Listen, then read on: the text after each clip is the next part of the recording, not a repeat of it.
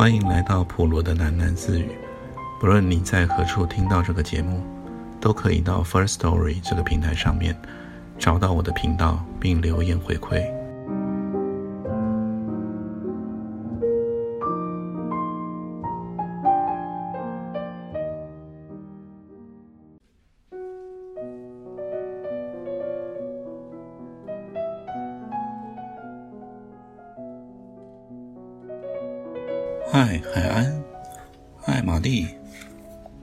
你还记得我？玛丽有一点受宠若惊。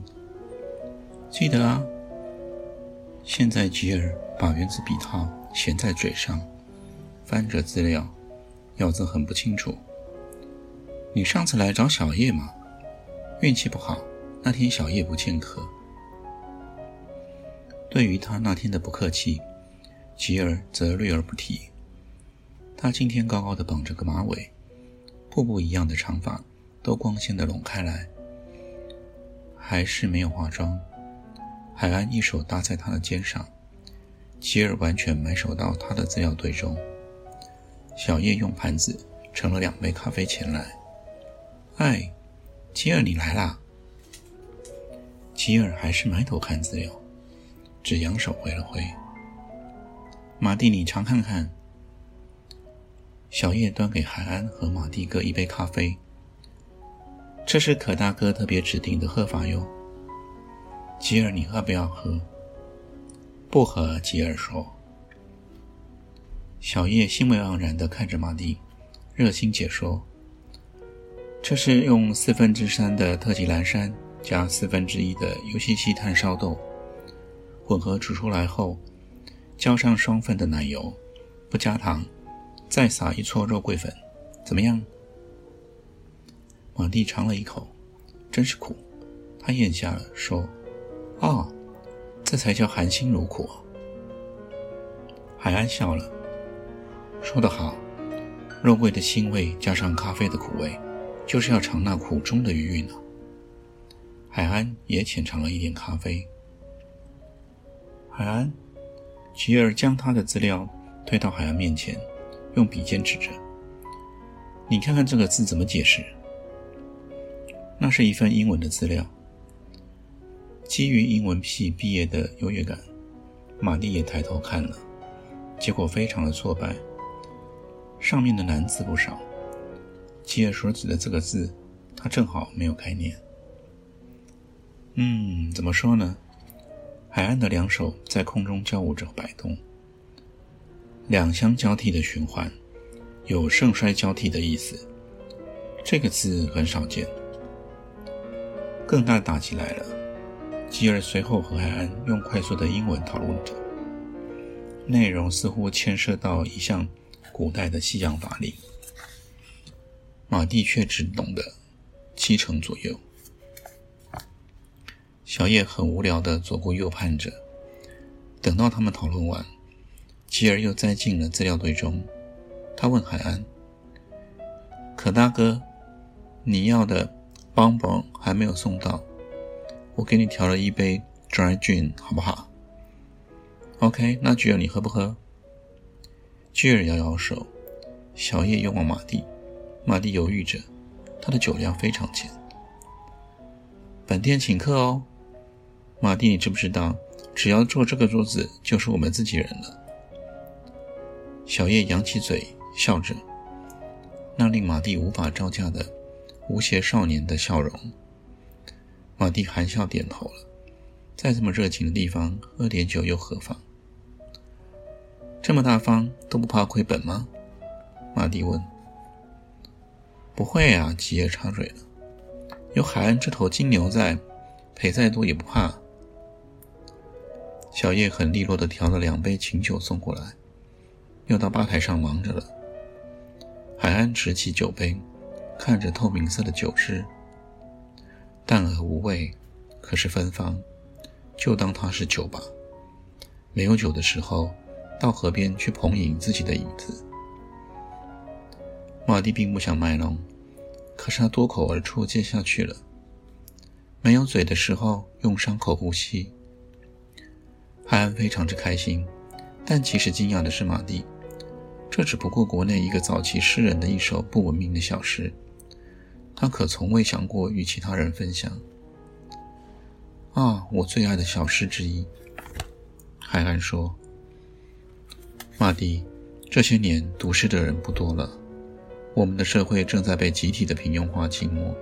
你看看巨儿，他就不读诗。”忙着读英文资料的巨儿并不以为耻，他正以拿烟的手很起劲地刮着后颈。海安继续说：“像吉尔这种人居多，肯花脑筋，但不肯花心。”你就有心了，菊儿反驳了。你的心在哪里？天底下最无情的家伙。海安眉眼含笑的等待着，但此时吉尔背包内的手机响了。吉尔拿出接听，一开始是敷衍的嗯啊声。不久后，吉尔拿起笔，忙碌的记录着电话中的谈话，非常专注。马蒂一口气喝了半杯，觉得酒味还不错。尤其是酒杯里铮铮作响的冰块，让他感到从里到外的清凉振奋。马蒂喝完了一杯，小叶精细的又送上了新的酒。海安，我可以这样叫你吗？今天是我第二次走进伤心咖啡店，不知道怎么形容，我好像和这样的地方格格不入。可是这里吸引我，我觉得在这里有一种特别的感觉，怎么形容呢？好像是一种自由。那么你接收到这里的真正频率了？你看看他们。海安用下汗指邻桌的旅客们。他们之中，大半是为了来看我，结果他们只有更不自由。马蒂在喝了小杯的酒，海安的直接让人难以接口，但他不知道哪里来的勇气，更直率地说了：“你怎么知道我不是来看你的？”如果是这样，那么你的损失就大了。海安连喝酒时嘴角也上扬着，是在笑吗？马蒂一说了刚才的话就吃了一惊，难道是喝醉了？不然他的言语怎么这么不受拘束？嗯，我不信。巨尔与电话中的对方高声辩驳着，那只不过又是对媒体的片面之词。要相信了，我们就全都是傻瓜。你听着，不不不，你听着。啊，你先说。巨尔又取笔记录起来。海安点了一支烟，交给他。马蒂注意到他抽的也是绿百外。巨尔是记者吗？正确，他跑产业新闻，可是偏好政治性的问题。我羡慕你们，各有一片自己的天空。我感觉到你们的生命的舒展，很能随性。那么你呢？我，我觉得我的生命一团糟。说了你可能不相信。有人为了爱流浪一生，有人为了梦挣扎一世。我羡慕那样的人，因为他们比我幸福。我的问题在没有爱，没有梦，我找不到方向。我总是羡慕那些确实知道自己要做什么的人。我的生命那么茫然，我会做的只有逃避。在我看来。那是因为你确实知道你不想做什么。这个说法倒像是当头棒喝。海岸的面容焕发着沉静的神采，马蒂几乎觉得他看到了一颗宽阔的心。喝下了小叶送上来的第三杯酒，他才发现小叶不知何时坐在他的身旁。你知道吗，海岸？与你谈话之前。我几乎要以为你是那那种在台北东区可以见到的前卫又颓废的朋克组了。跟你谈话后，我更好奇，你平常做什么呢？你指的是工作与身份吗？我没有工作。听他乱讲。小叶不同意了。可大哥在股市里有好几千万的股票，每次进号子做的都是贵宾席。那并不是工作啊，小叶，不是吗？我是我还是没有工作，但那又怎么样呢？那马蒂想着措辞，对啊，那又怎么样呢？你的意思是，那没有建设性？作为一个人，我的存在对社会没有建设性，是吗？马蒂思考着，没有工作的人对社会没有建设性，但是对社会没有建设性，那又怎样？这个问题的前提是什么才叫工作？海安接着说：“人们一般能认可的工作，是既有的归类下的产物，要有身份，有明显，有收入，最好有清楚的作息周期，具体的或产出或成绩。”然后人家才认为你是一个有工作的人，才认可你的工作。我们都会社会机器异化了吗？马蒂接口。对，马蒂异化了，变成先有工作、有身份，然后才有人。这令我困惑。马蒂说：“我自认为不是个懒人，可是，在人前我非常颓废。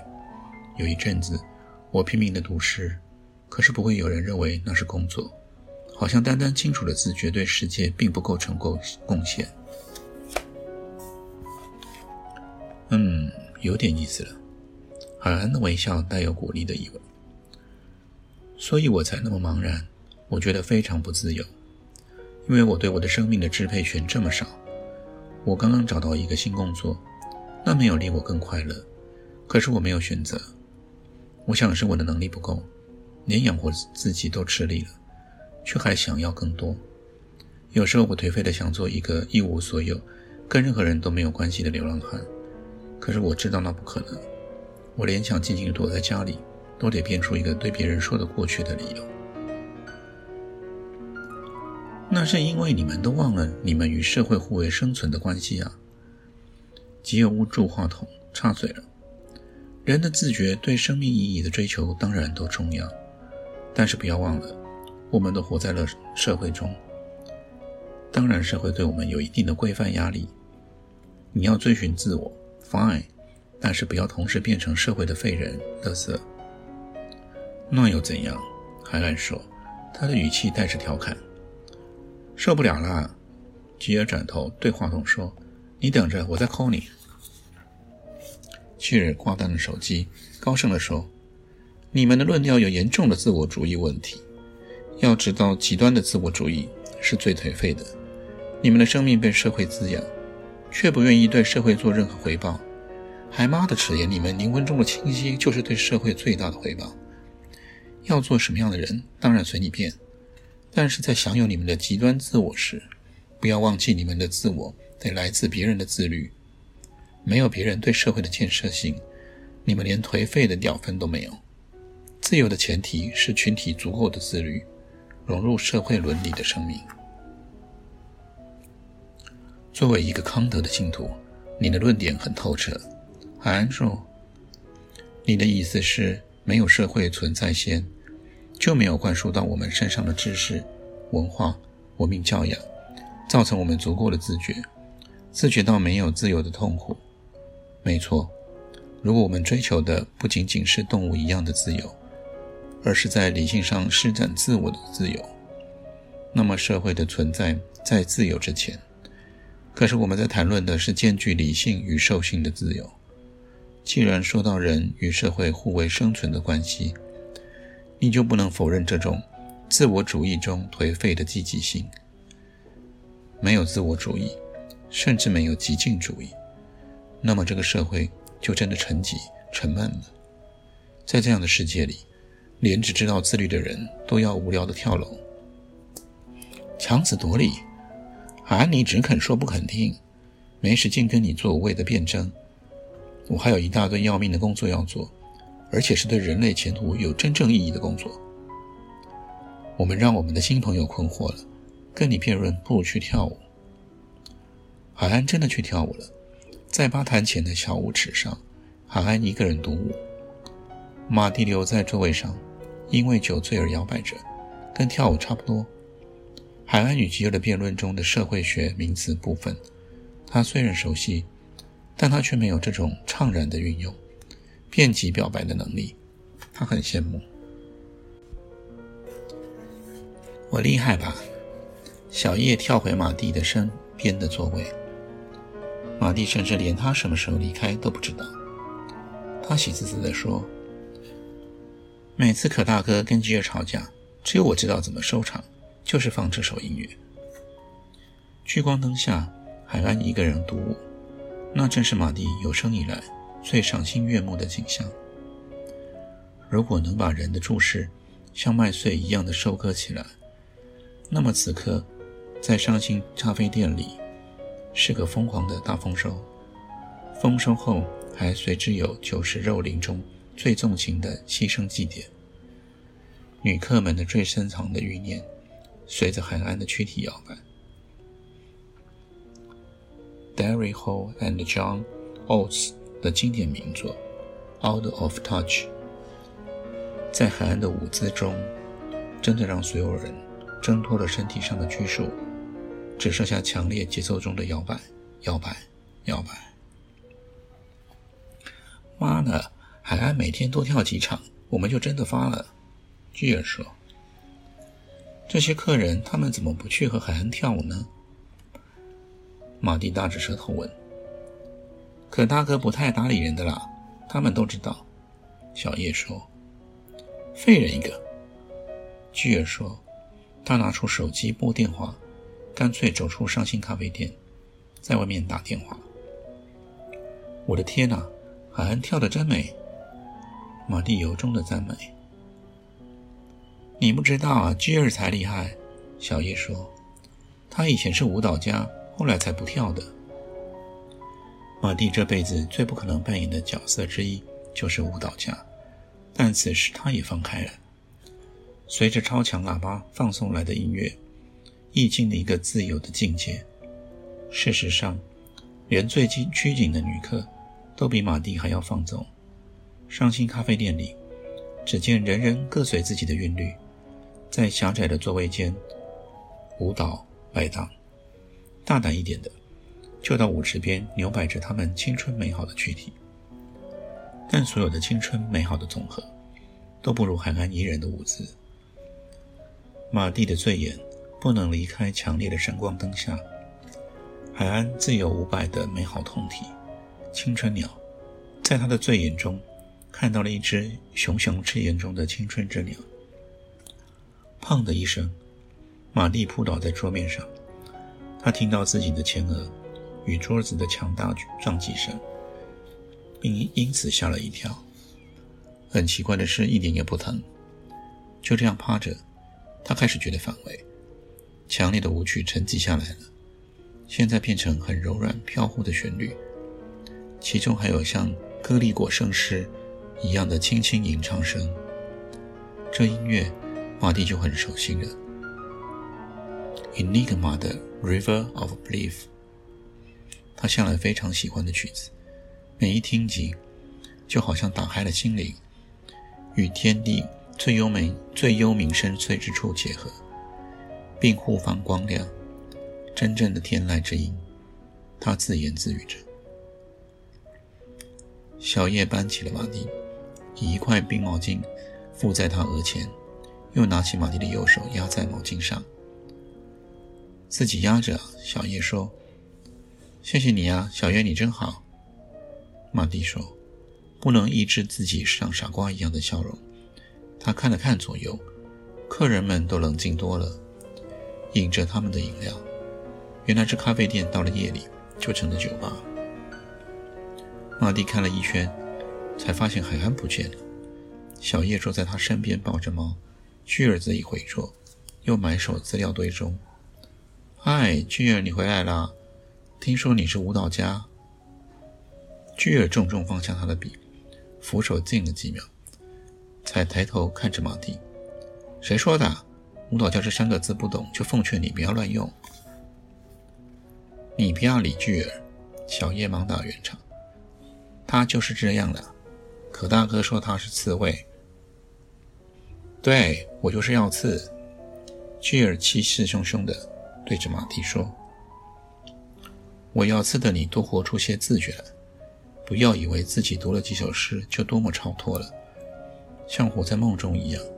生命在实践，不在梦游，你懂吗？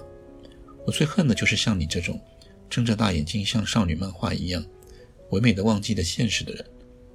你为什么不回家去读你的和林小说呢？”我，马蒂非常委屈，他觉得吉尔误解他了。但又没有勇气反唇相讥。马蒂虽然醉得脑中一片混沌，不过这点自知之明倒还是有。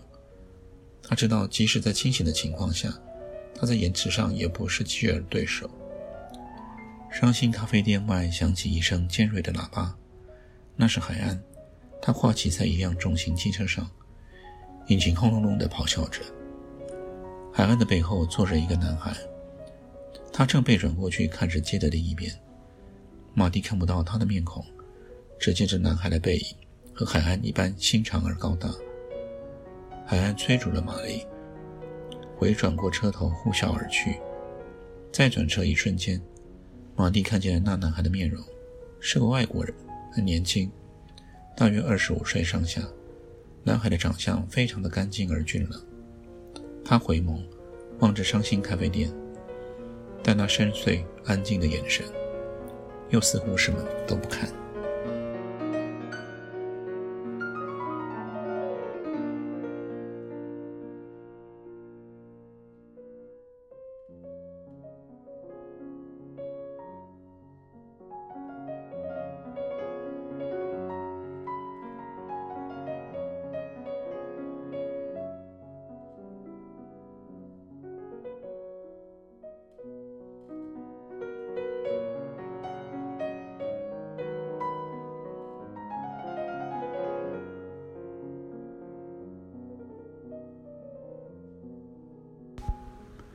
今天先念到这里，我们改天见。